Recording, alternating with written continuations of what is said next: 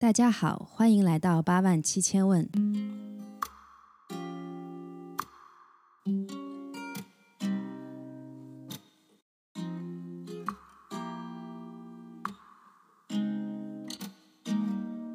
这是一档与大家一起探索命理学的节目。我们未来也将不定期的邀请不同的命理师来分享他们眼中的世界，希望在这里遇到更多同好者、同行者。与我们一起用更丰富的视角体悟世界，感受人生。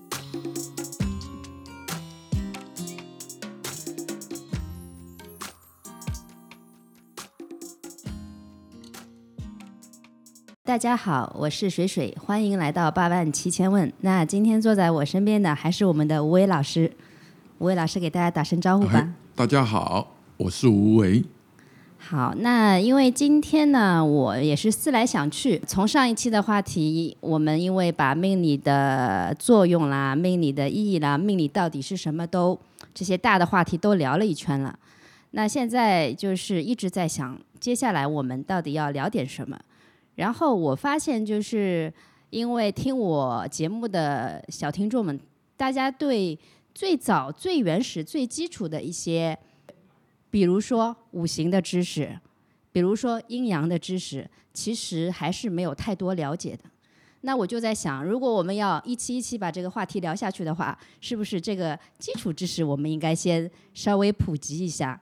那在这里我就想问问吴伟老师，关于阴阳五行，因为在我学的过程当中，我也知道阴阳五行是所有术数的基础嘛。那这个东西到底在我们的比如说现在的命理学中起到？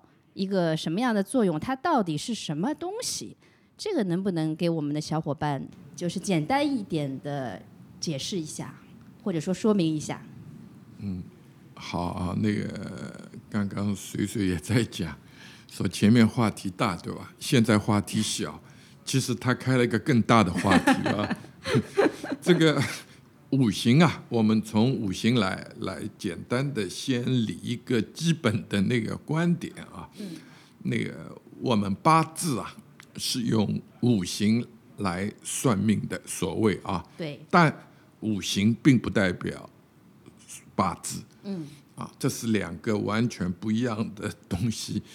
那么这个话怎么理解啊？讲先讲一个那个小故事啊。我们师祖梁香润曾经有花过七年，嗯，他专门在研究五行啊。那么他呢，因为他是一个佛教徒出身，对，所以呢，他把很多五行的东西啊融化到了我们所谓的礼佛当中去。他他讲说，不同的佛。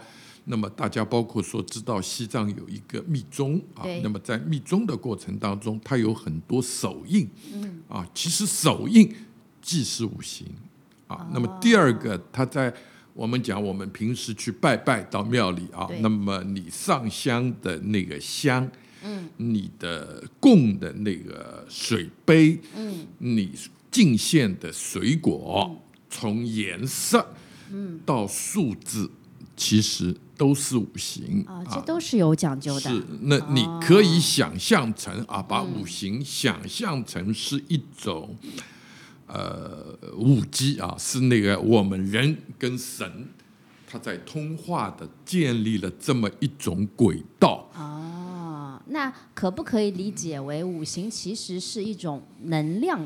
是是是，而不是一个具体的物质。但是每一个具体的物质又都是能够从五行性上去解释的。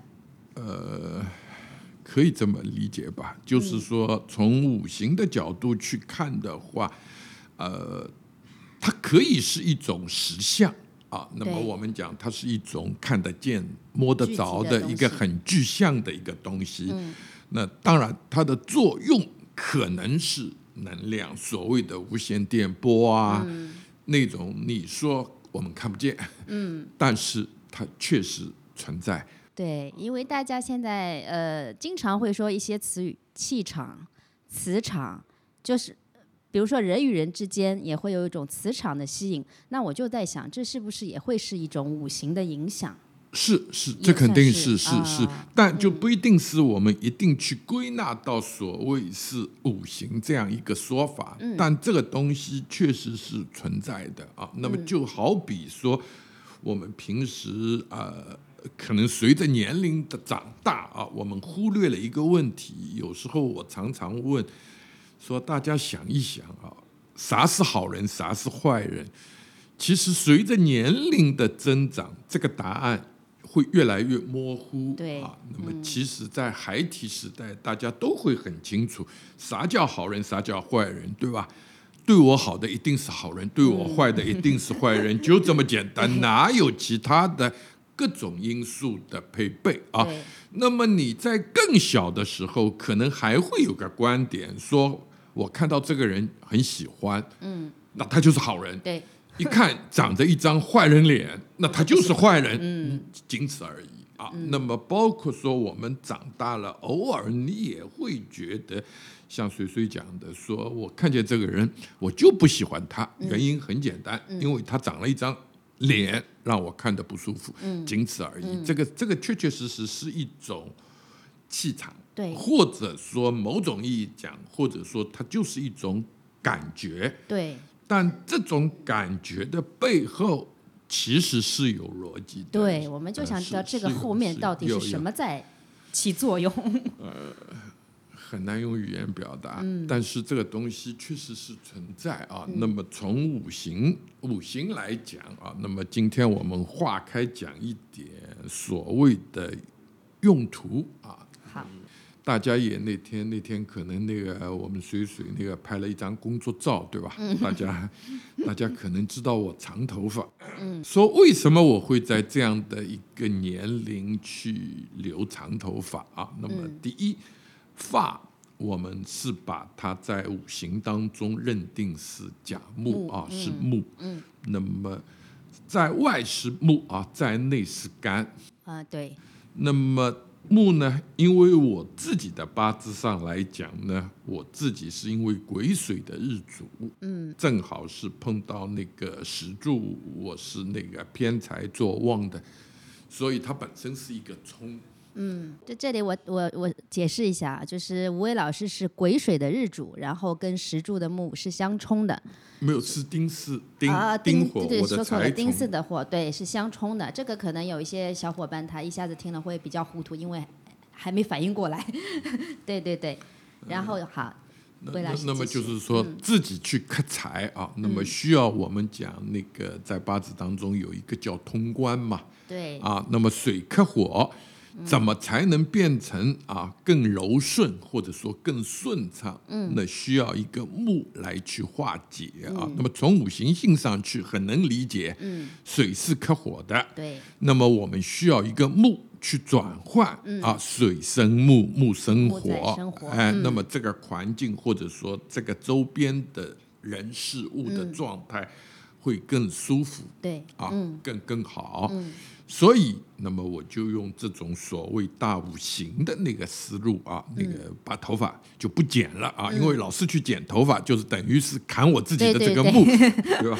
所以从逻辑上讲，就这么点事儿。嗯，当然，如果周边环境舒服了。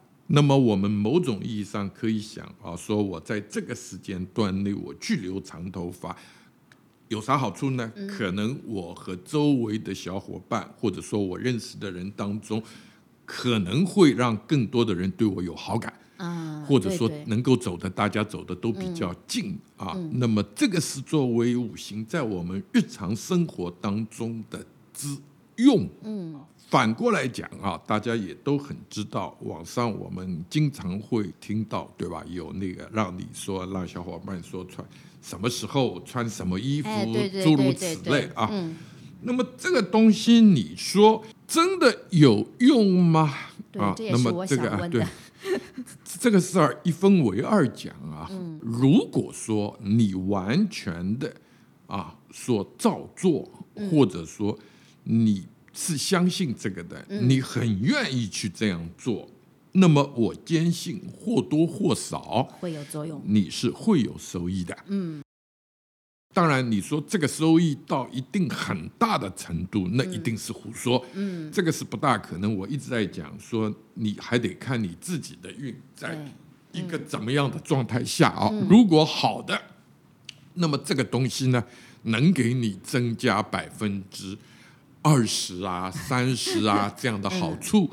你如果在一个不好的运当中啊，你这样去做，那么至少能减少伤害百分之二十到三十。嗯嗯嗯，但这个我觉得也需要讲个公道话啊，这个东西真的也不是说你真的能够把输的做成了赢的，对，把赢的本做成了来已经在很。低的低谷了，一下子把你拉出来，那是不可能的。对，这个是妄想，对吧？对那么就是说，从客观的讲，你如果是一个精益求精的人、嗯啊，你很在乎你的这个多出来的 百分之二十和三十那你去照着做，啊，对，对那那那你就照着做。嗯嗯嗯。这个我觉得说确实是是这么一回事儿。那这个我们就是我们会有些人会理解成，那不就是给你起到一个好的心理作用吗？就是给你一个积极的正向的引导而已。呃，身心和人的事儿，某种意义上很难去这样的区分。嗯，就是说，有些是客观事实，我们只表述了一个客观事实。对，那么到了听众这里，嗯，你认为是怎么样的？那这个就是怎么样的。就是说，你说有些东西它一定是客观事实，或者说你一定讲这是心理作用，嗯，这个某些状态下很难去区分。对，因为大家对可能阴阳五行这个。不像古时候是融入我们生活的，就很好理解。但是现在的年轻人可能从小都是接受一些科学、逻辑，就是靠近这一方面的教育，大家都是比较理性去思考的。然后你告诉他，哎，其实五行对你的生活整体都会起到一个影响，他就不知道到哪里去做这个点，他一定要找到一个就是能够科学解释的一个呃，就说明方法。哦，那他可能是心理作用。但是其实五行是时时刻时时刻刻融入我们生活，在起到一些微妙作用的。包括刚刚吴伟老师说到的，你穿什么样颜色的衣服，你头发的长短，嗯、还有你可能就是吃什么样的食物，然后在什么样的环境里，其实都会起作用。是嗯，是，完全是。可能这个没有办法用一些我们从小到大的一些受教育的一些思考方式去完全的解释，但是它其实还是天地人，如果它融合的好的话，它肯定会有一个正向的作用。呃有一个观点，可能因为是教学的原因啊，嗯我觉得说我们在过去这门学科也好，这门学问也好，确确实实是有了一个很长的空档期对，啊。那么第二，确实我们也没有啊机会能够去把它系统的、完整的表述出来啊。其实我觉得它的科学性够的了，科学性真的够的，嗯它的严谨性呃超乎了我们。现在能所说的一些逻辑也好，科学也好，其实它的范畴不会少。前两天正好有一个朋友，那个时候也在跟我讨论啊，那英跟六十甲子它的那个出处啊。嗯那么他们是完全按照音律倒推啊。那么那个时候我们讲工商觉之语，包括说音当中它还分十二律律。啊，对，啊那么十二缕律配上天干地支，而且是跟现代的五线谱，就是五音的五线谱的西方乐理是完全之吻合的，而且它还用数的形式、嗯啊，数字的形式。去对它做了一个严谨的，就是说所谓叫做数学模型吧，我们就这么去理解吧。那当然，我们现在我在这里我不展开说它怎么去推算出来的，但我能很负责任的告诉大家，它背后的底层逻辑的清晰程度。是我们现在无法想象的，而且它完全是有所谓我们现在讲的科学理论的底蕴在的。那么，当然我们一直强调讲我们那个所谓术数当中最要紧三个入门的方式啊，一个叫术，一个叫相，一个叫理啊。那么我们八字里面当然就是。我包括我现在我们在所谓的上课的内容，基本上还局限在一个理上啊，就是说算命算命讲道理。对。那么把道理把它的那种框架模型去解释清楚之外，如果说要提升，如果说你想看到更多的东西，那他就要。提到一个像的问题了啊，对。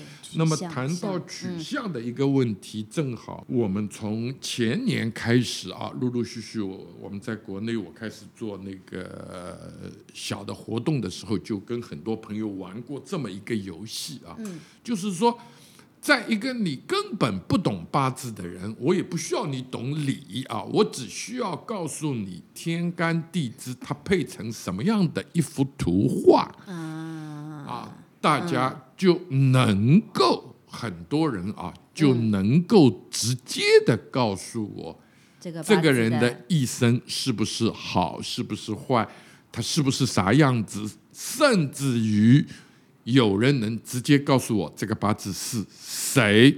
当然，肯定给的是一个名人的八字啊，配出一个图像这个。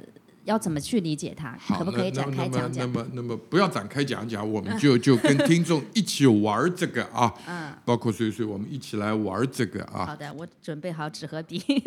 大家来来那个啊，跟着我的思路，我们来玩一次啊。就是说，不需要你懂任何的八字啊，那么你只需要你能够。我们让明明来试一下啊。只需要你能够。跟着我讲的那个思路，你去把脑子里变成一幅图案，大家大家呃，准备一下纸和纸呃纸和笔试试看啊，一起来做这个游戏。那么首先啊，我先讲说这个孩子啊，我们从他小孩开始讲起啊。那么给大家的这个八字，首先告诉大家是个男生，嗯，啊是个男命，男的啊，是个男生。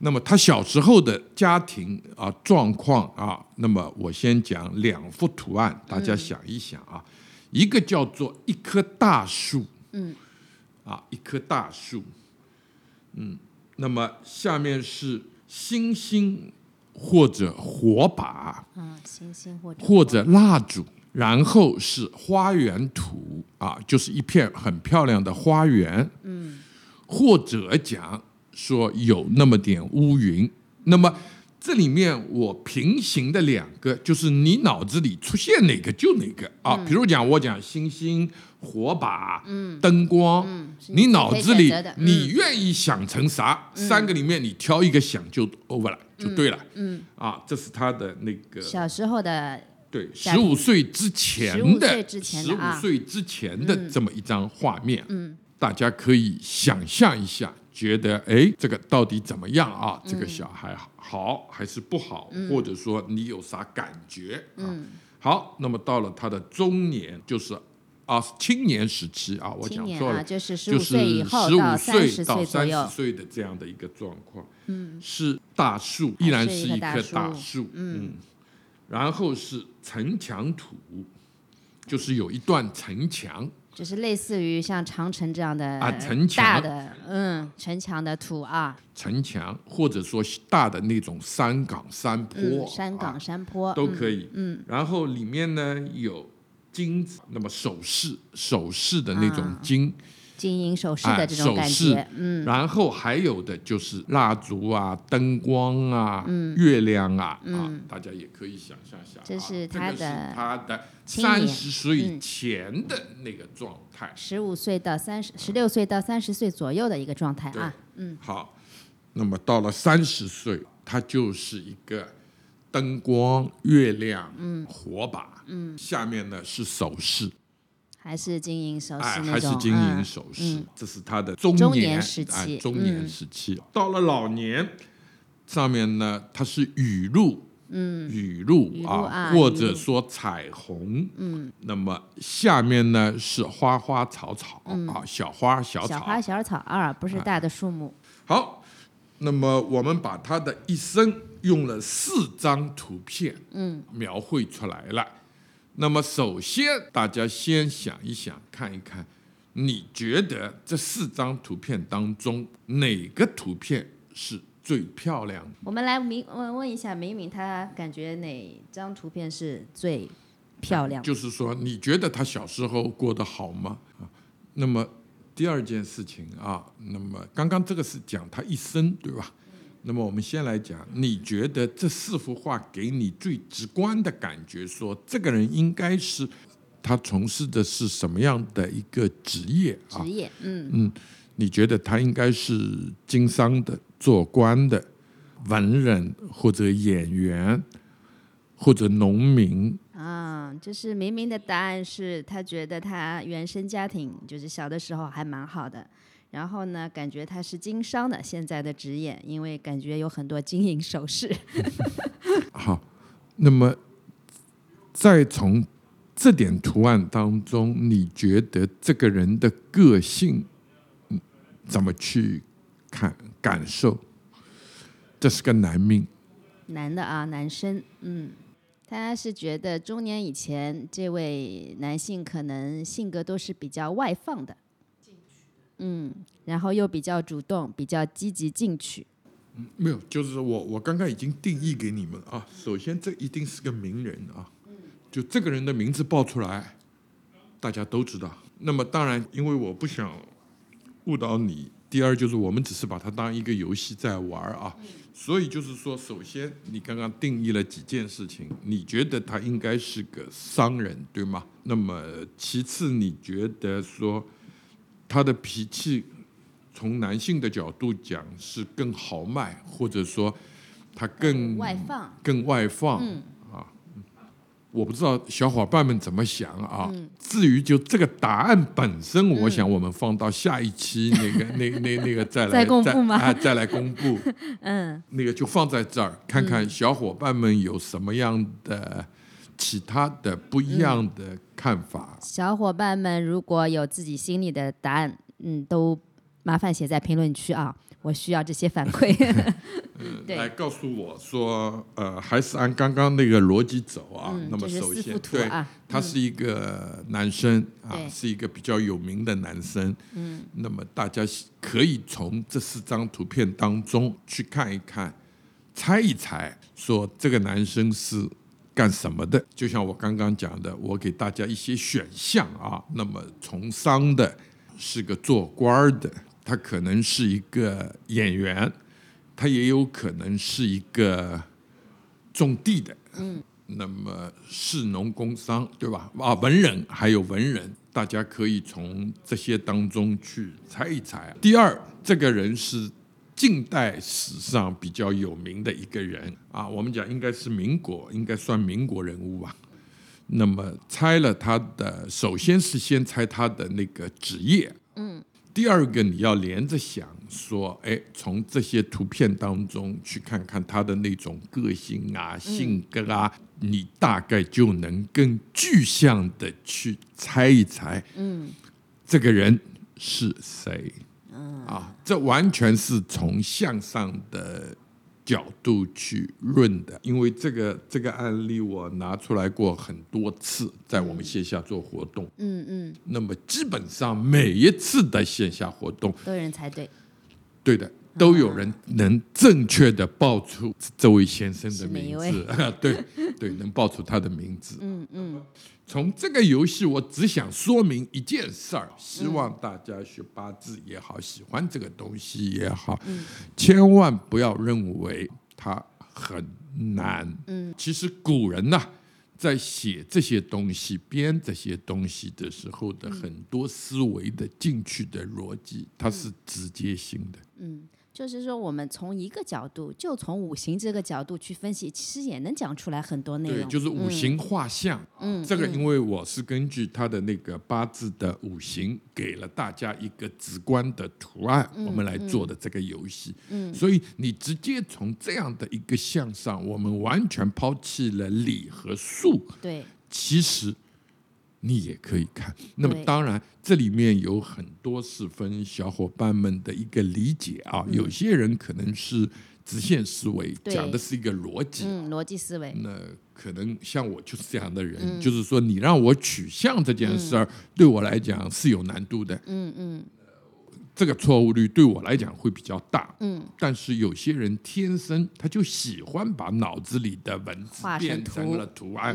对，那这样的小伙伴，嗯他看这个东西，准确率有很多时候真的是惊到我的。对的。有些人可能而且是从视觉上去感受一个事物的，有些人是从听觉上更加主要的去感受一个事物，所以大家可能思维方式也不一样，然后感受力也不一样，完全是可以通过自己擅长的方式去做这些这些就是体验啊。嗯那么这个正好是借这个机会，正好跟那个水水，我们就出了这么一道题目啊，让让小伙伴们一起互动起来，嗯，一起一起来来玩一下这个东西啊。那么在我们平时所谓的那个生活当中，对，那么我们仍然回来讲啊，那么在生活当中，其实五行啊、这个东西对我们的影响是无时无时无刻的。嗯，那么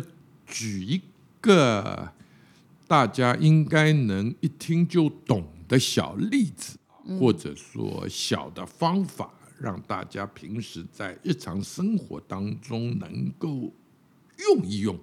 就能用了。啊，就能用一用。那么，例如讲，嗯，那么我们从讲一个健康的那个小案例，嗯，来让大家能够懂一懂。我举个例子啊，好，比如讲，有人讲我肺不好。嗯，如果说你的肺不好，那么我们大家都知道肺属金。嗯，肺属金啊，如果说你在春天跟夏天，嗯，肺不好，肺炎，或者说我有长时间的咳嗽之类的，嗯呼吸道的啊，呼吸道的，对，这种如果在春天，嗯，那么你那个病啊，嗯，就会拖得比较久，嗯，你这个时候啊，就真的得上大医院去查查，嗯不能啊，趁着年纪轻，对吧？说我无所谓，睡睡觉，我自己看看，我自己喝瓶咳嗽药水就好，嗯。这个不可以。不可以，还是要，去医院。这个要去嗯医院。嗯，那么这个也是我一直让小伙伴们啊，有时候去背一背叫石石甘甘露露诀的一个嗯最、最好的一个应用。嗯，因为在春天啊，我们讲在那个春天莫忘的时候，嗯，那么金是做绝的绝绝啊，就就是绝绝对对的绝嗯，就是没有了嘛，做做绝绝了，嗯，就是你自己坐在这个对绝地了，嗯那么尤其是如果你的父母上了一定的年龄，嗯，那么我们的抵抗力本身在处于一个很弱的状态下，你的肺不好，又是在春天，更加要去看。更加要重视了。嗯嗯。第二个，比如讲说，再举一个，比如讲我们讲火啊，嗯。火涉及到的是大肠跟心脏，对，心包括，到眼睛嗯。这一路的。那么这个，比如讲你在那个夏天，嗯。啊发生这个的时候，那么这种病相对来讲比较好办。嗯。就像刚刚讲金一样啊，金在春天，如果啊在秋天秋，天。你如果说肺不好，那么这个比较容易好起来，嗯比较嗯好。转比较快。对，如果你是因为火的原因，嗯。啊，那么心血管、肠大肠有问题的话，你嗯。在冬天，就是我们讲的那个亥子丑月啊，十月、十一月、嗯十二月，，嗯。这个时候，当你发生重大问题的时候，那么这个你一样要谨慎。要谨慎，嗯。尤其年纪大的，要送好一点的医院去治疗，要积极的去治疗。嗯。这一些常识性的五行的应用，嗯，对于我们个人的生活当中，其实是密不可分的。嗯，其实能够有很多地方可以运用它。是是，这个非常多，这个画画展开是非常非常之多的，包括说不光是我们刚刚在讲衣服的颜色啊，我们甚至于可以到。说现在像一些比较抑郁比较重的朋友，对吧？有时候我们说对心理焦虑啊、抑郁啊，我们可以先可以很简单的，当然那个从复杂的我们先不论啊，先从简单的讲抑郁这个东西，如果光从阴阳角度去论的话，是阴气过重。嗯，阴气过重，那么在八字里的体现是？呃，先不这么论，就是说，因为当然你阴气过重，我们从八字去论的话，可能是你阴干比较多啊啊，那么这个还有大运跟流年的问题，所以这个是一个综合性的。我们先不这么考虑问题，我们先简单的从两分法上去看。好，说你抑郁了，那我们大部分判断说你的阴气是占了比较多的那个。力量，嗯，那么某种意义上讲，说我们讲阳气啊，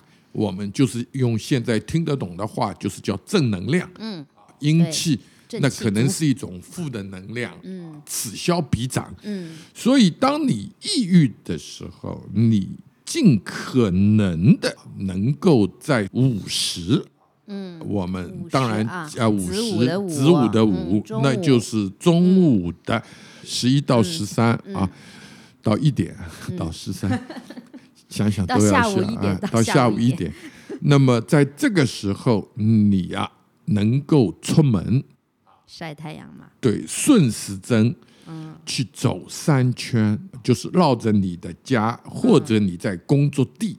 绕着去走三圈，一定要顺时针啊！这个这种这种大夏天是不是还是一样一样一样的嘛？一样不要避免啊！对对，就是而且是按严格讲，一定是阳日阳时的去去走啊，五十啊没有选日子，嗯，选日子是阳干的日子，嗯嗯嗯，在那个五十本身就是阳时了嘛，对吧？那么阳干阳时啊，去去走。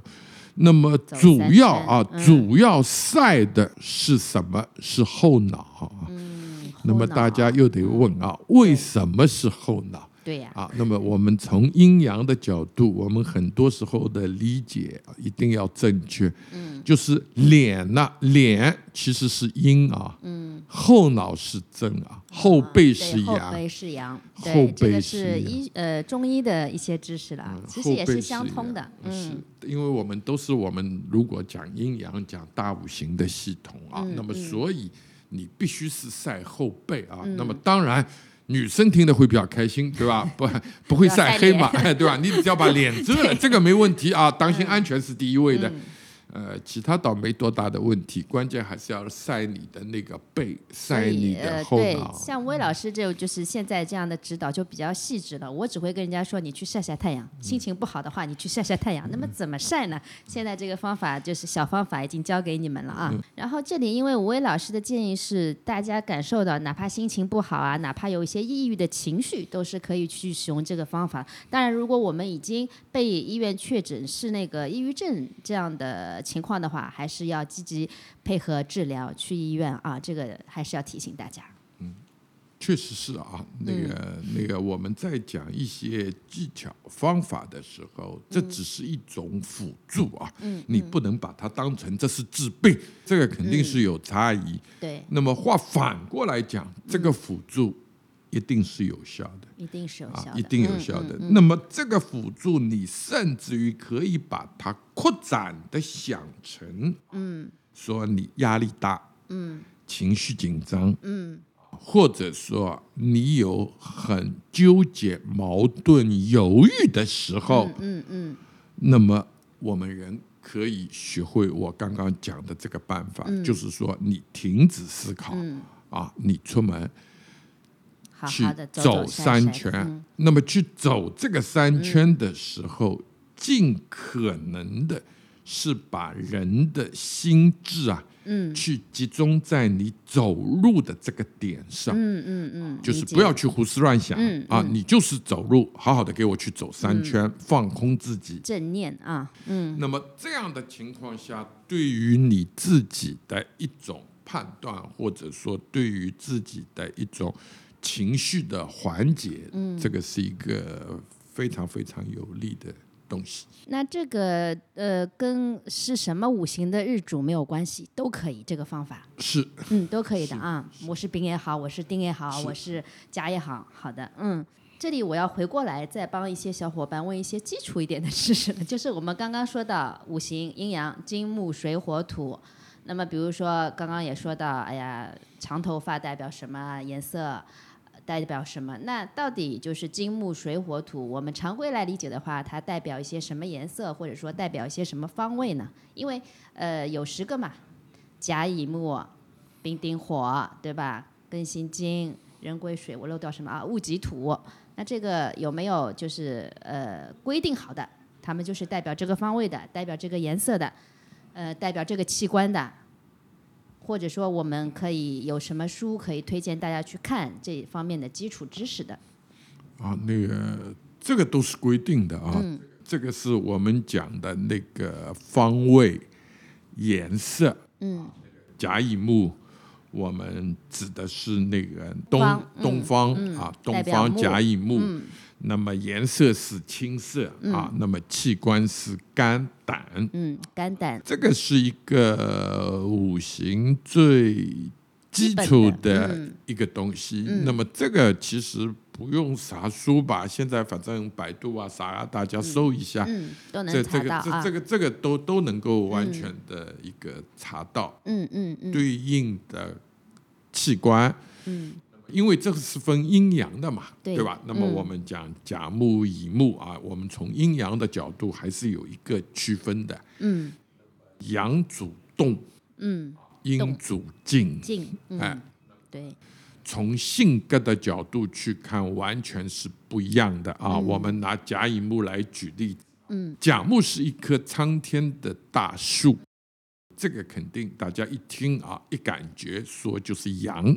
这里面我还可以教小伙伴们一个简单的从字形的本身，嗯可以去做个判断的啊。这个字啊，比较的大的、长的、宽的，嗯这个就是阳。嗯，就讲甲乙，对吧？从这两个字本身你一看嘛，方方正正和啊，一，个小小弯曲甲，一，个 一一个就是小花小草，嗯这个完完全全啊，从字形上，包括丙丁火，对吧？嗯，就从字形上看，那个气势比较大的对对。都是阳感，因为我们都是象形字嘛，老祖老祖宗发明这些汉字的时候，都是一开始都是从它的那个形状啊，对吧？颜色这些东西过来的，所以是肯定有道理的。嗯嗯所以从这个啊，大家都可以去去判断一下啊。那么，比如讲我们讲甲木啊，嗯讲那个它是高高大大的。对对，那么如果说啊，一个男生是甲寅，对吧？嗯，甲乙的日柱哎啊，日柱，嗯那他肯定是长得也会比较的高大高大嗯啊。对，那么第二种说这样的一个男生，他心里面啊肯定是比较的有热情的贾颖是啊，有是比热情的，比嗯较有热情的嗯这样的嗯一个人，他是比较讲礼貌的。嗯嗯那么当然，你说这样的人有缺点吗？啊，有。嗯那么他的缺点也比较明显。嗯那么就是一个所谓我们讲的叫直男，对吧？如果是男生的，就他很多事情单刀直入的，嗯对吧？他也不转弯的，嗯。他完全站在了他的那种思想里面。嗯。他对钱财也不是特别的在乎，嗯。但是他比较要有理想，嗯。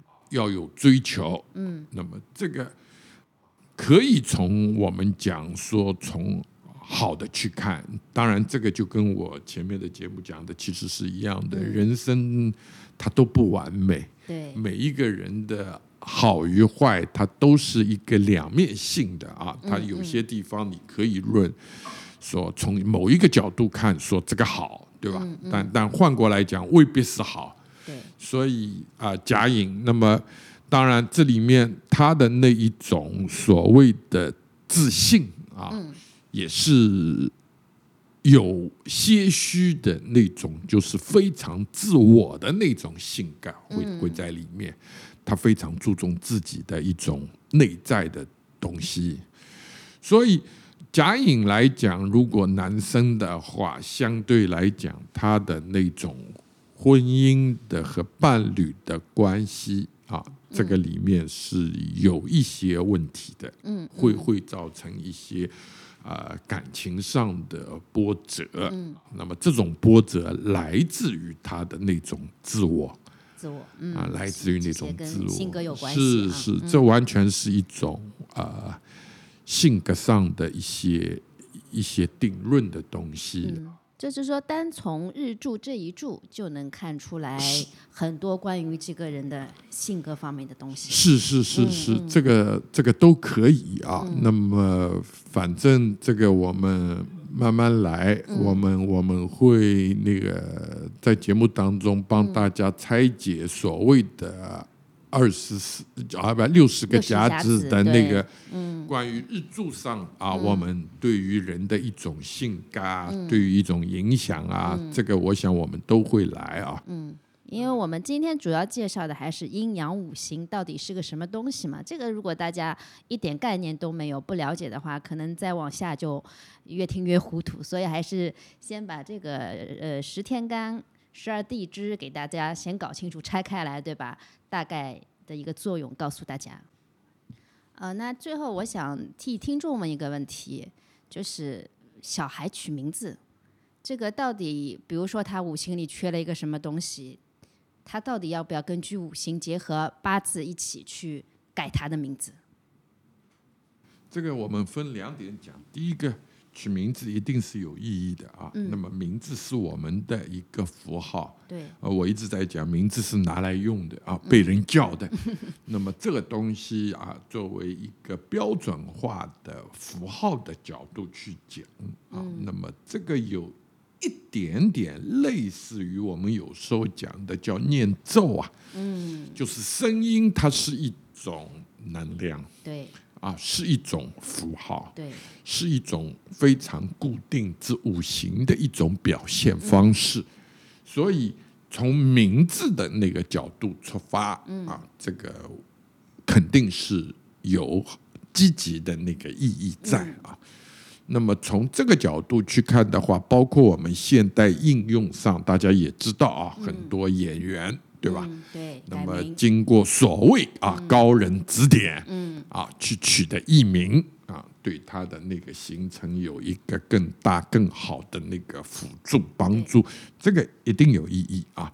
那么当然从啊学术角度去讲啊，那么不完全是啊我们平时大家认知的，说我五行缺什么，在名字里去补什么啊，这个。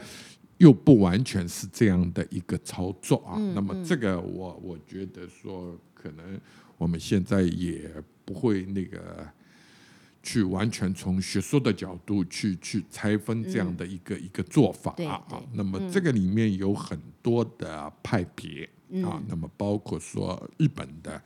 日本那个有专门的关于名字的那个做法，对，那么包括说我们是用易经的形式去走的也有啊，结合卦来走也有，用数字来走也有啊。那么这个呢，当然这里面一定是有个前提啊，那么一定是根据你八字本身，啊，先得看。嗯嗯，根据八字的变化来，或者说你实际的情况，嗯，来再来做名字上的这么一个修改，嗯，或者说取啊，这个意义肯定肯定有必要有意义。嗯，那我最后就问一个，就是汉字它的五行，就有有一些是说根据音律来，有一些是根据它的意义来，有一些是根据它的字形来，那这个到底是？也是有有派别的嘛？这不叫派，这不叫派别，就是说这个从呃，它有基本的原则。啊，比如讲我们讲音律，嗯，音律它它它是那个，如果说用汉语的发音来讲，它是用四声嘛，那么就是说你最后的那个字的升跟降，嗯，啊，这个是有一定的规范的操作，嗯嗯。啊，那么当然，这个里面它不会是以这种方式来所谓的去分派，嗯，但是它都会兼顾，它会结合兼顾，然后去定这个字的，是是是，因为有些字还是有有点它的五行还是有歧义的，有些就很明显，不一定说字有歧义啦，字是生僻字的问题啊，有歧义的可能是更多的是发音啦。就是我们小时候常常会遇到起那个绰号，对吧？嗯，是因为他的那个名字，或者说起的很怪，或者说他念起来你总觉得会给你产生的一种遐想。嗯，啊，所以音上只是我们在避讳的是这个啊。那么包括说在古代的体制当中，我们也会有时候会有很严格的。所谓叫做法治了，这个还不是一般的治，嗯，就是比如讲皇上的那个号，你要避讳，对吧？那么包括你长辈的什么，你要避讳啊。那么当然，我们现代人讲究这个太少了，在古代来讲，它还有一个问题了，还有一个辈分的问题了，所以它在字里面。还会体现到你是哪一辈人，嗯。啊，两个字、三个字当中，它还会要去体现一个辈的东西，所以这随着文化所称的那个变化以后，嗯。啊，那么当然生僻字、怪的音，嗯，这种我们一般都是会回避的，嗯嗯。啊，那么。名字的重要性，我觉得这个非常的重要啊！就是在民俗当中，大家能看到的，或者说我们讲能存在的，一定有它背后的一些理，对，只是大家没有深入的去思考啊。所以民俗也是文化，它能几百年、几千年的流传下来，肯定有它的道理。是是是，一定的。嗯。那好，我们今天也是回答了听众的问题，差不多就是到这里结束。呃，希望大家还是积极参与我们哦。嗯，那大家拜拜。好，非常感谢大家啊，听到现在。